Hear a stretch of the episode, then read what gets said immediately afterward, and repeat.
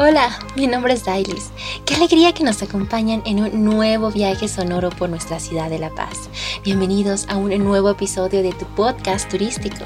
En esta ocasión nos acompañará José Ariel Blanco Cartagena, licenciado en auditoría de la Universidad San Ignacio de Loyola, miembro de la Red de Emprendedores de Bolivia, Play, activista y parte del equipo Un Nuevo Turismo, comunidad de reactivación turística por un turismo más sostenible, responsable y seguro. ¿Qué tal? Soy José Ariel y junto conmigo conoceremos los secretos de esta plaza tan importante para nuestra ciudad e historia. Testigo de innumerables celebraciones, así como desdichas. Punto equidistante donde inicia todas las medidas territoriales de nuestros mapas. Escenarios de protesta y desfiles. Punto de encuentro. Punto histórico paseño. No te lo pierdas. Comenzamos.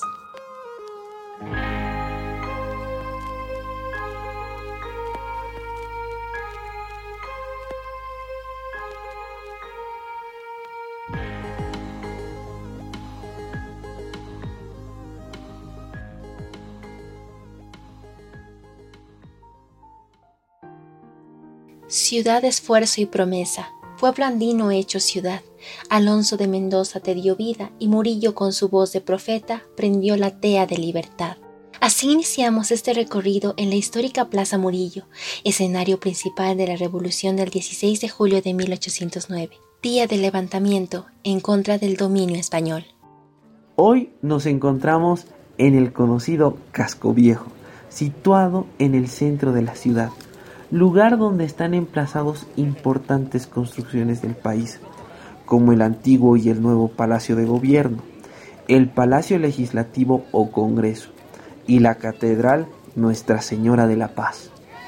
Hace mucho tiempo atrás, en 1558, hace más de 400 años, el corregidor Ignacio de Aranda encargó al alarife Juan Gutiérrez Paniagua diseñar una plaza al otro lado del río Choquillapo, lejos de la plaza principal, llamada Plaza Alonso de Mendoza, ubicado en el barrio Churubamba, hoy más conocido como el barrio San Sebastián, el primer barrio de nuestra ciudad.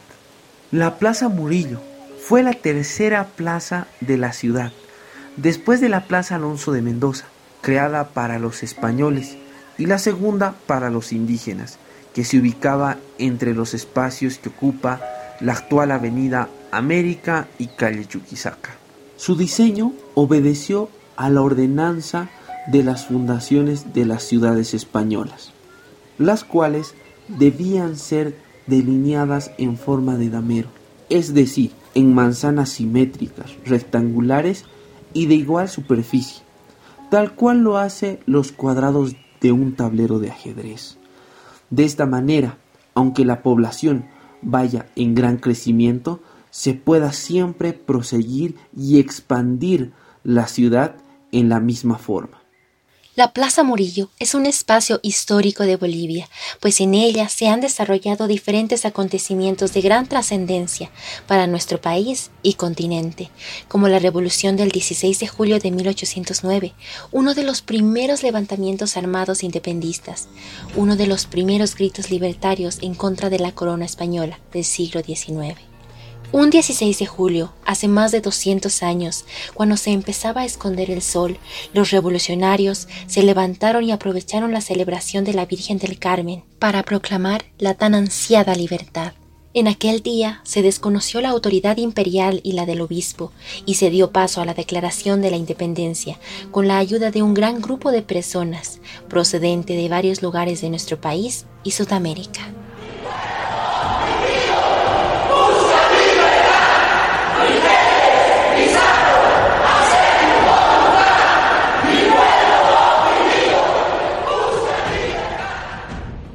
Se tomaron los cuarteles españoles, apoderándose de sus armas.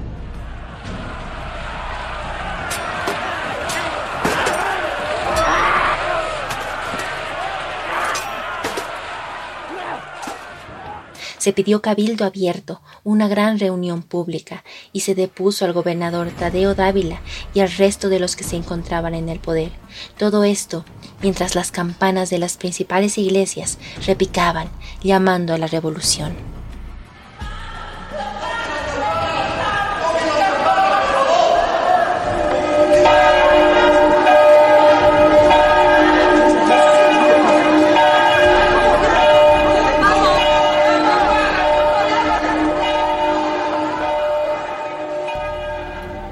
Días después se organizó la denominada Junta Tuitiva, gobierno local, cuya presidencia y jefatura de las tropas fue encomendada a don Pedro Domingo Murillo. Hasta aquí hemos tolerado una especie de destierro, en el seno mismo de nuestra patria. Estos hechos alarmaron a las autoridades españolas y al virrey del Perú, José Abascal, quien envió al militar Manuel de Goyeneche junto a cinco mil hombres para que acabasen con la insurrección, a través de una despiadada represión. Al llegar a La Paz, capturaron a los revolucionarios. ¡Queda usted detenido! ¡Son órdenes! ¡Son órdenes! ¡Injusto! ¡Son órdenes! ¡Son órdenes! ¡Son órdenes! ¡No puede ser! ¡Son órdenes! ¡Son órdenes! Unos fueron asesinados en la horca, otros torturados, algunos exiliados, mientras que otros fueron condenados a muerte por garrote, procedimiento que comprimía la garganta de la víctima con una soga retorcida con un palo, con un aro metálico que le oprimía la nuca con un tornillo. Pedro Domingo Murillo murió ahorcado sin antes pronunciar las siguientes palabras, quedando estas grabadas en nuestra historia. Oh patriotas, yo muero,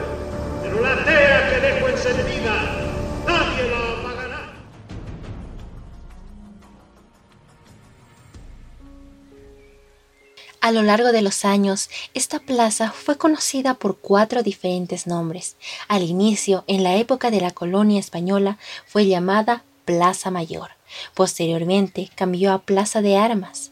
En la época de la naciente República, por tercera vez cambió su nombre a Plaza 16 de Julio, en honor a la Revolución de 1809. Tiempo después, como conmemoración al centenario de esta Revolución Libertaria de América, la plaza cambió su nombre de manera definitiva a Plaza Murillo, mediante ordenanza municipal del 3 de febrero de 1902, en tributo póstumo al héroe mártir boliviano Pedro Domingo Murillo, en memoria a su participación y liderazgo en la Revolución del 16 de julio de 1809. Y como muchos de los lugares que hemos recorrido, no siempre tuvo la apariencia e imagen que hoy en día conocemos. Hace más de 400 años lucía muy, muy diferente. Alrededor de ella se ubicaban en los manzanos que la rodean los principales edificios de la ciudad.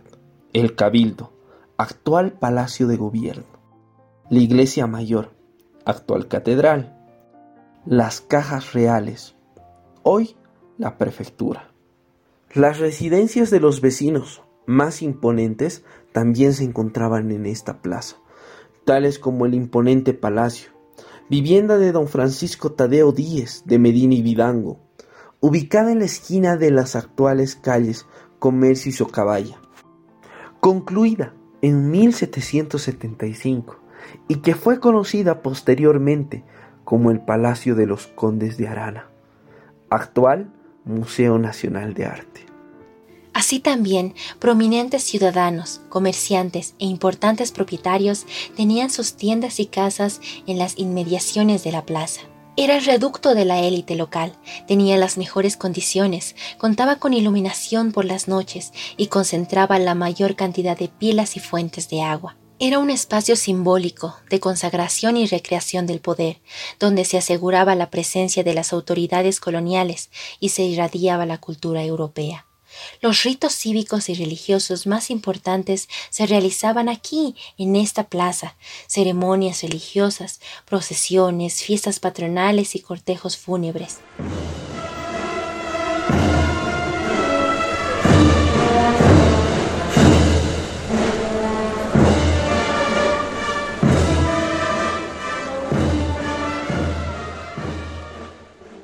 Así como actos cívicos y militares, posesión de autoridades, desfiles y revistas de tropa, anuncios de noticias oficiales, entre muchos otros.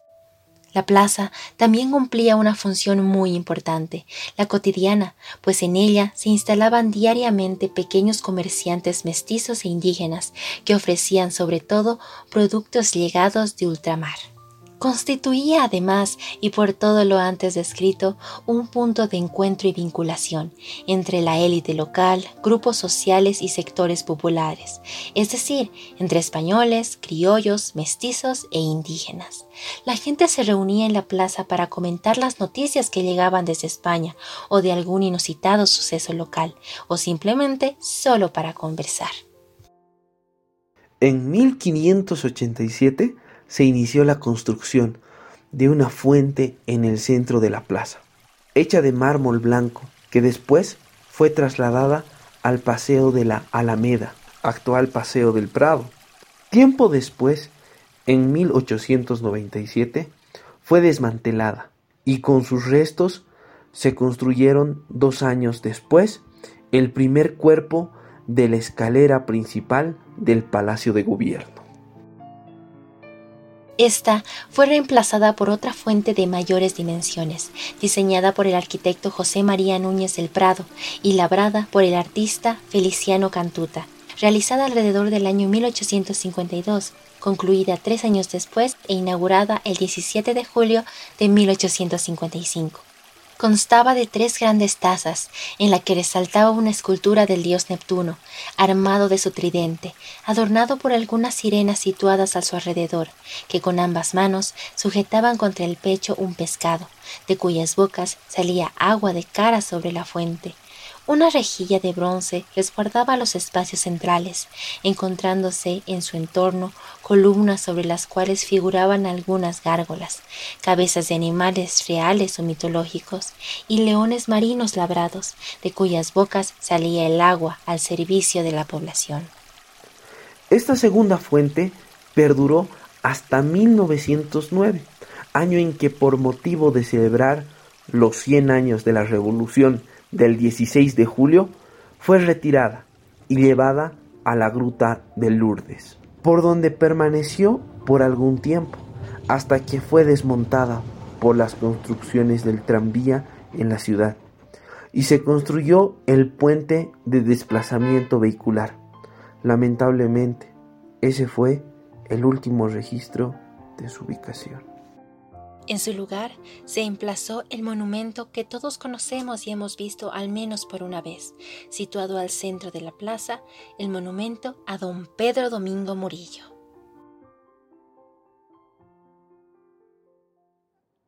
Actualmente la plaza se encuentra rodeada de edificios y casas patrimoniales y de algunos árboles en sus cuatro esquinas, con esculturas en su interior y con cientos de palomas con plumas blancas, plomas y cafés, que revolotean en busca de maíz, que niños, jóvenes y adultos compran para alimentarlas mientras pasan el tiempo, descansan, juegan, conversan o disfrutan de una deliciosa gelatina con crema chantilly.